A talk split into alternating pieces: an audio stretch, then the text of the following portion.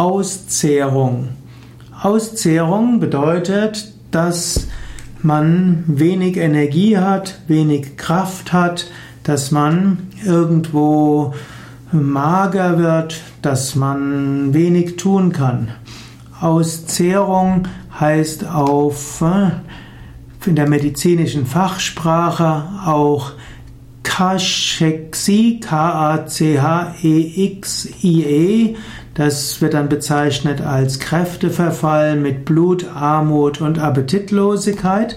Das kann ein, ja, das kann ein Symptom sein für verschiedene Erkrankungen.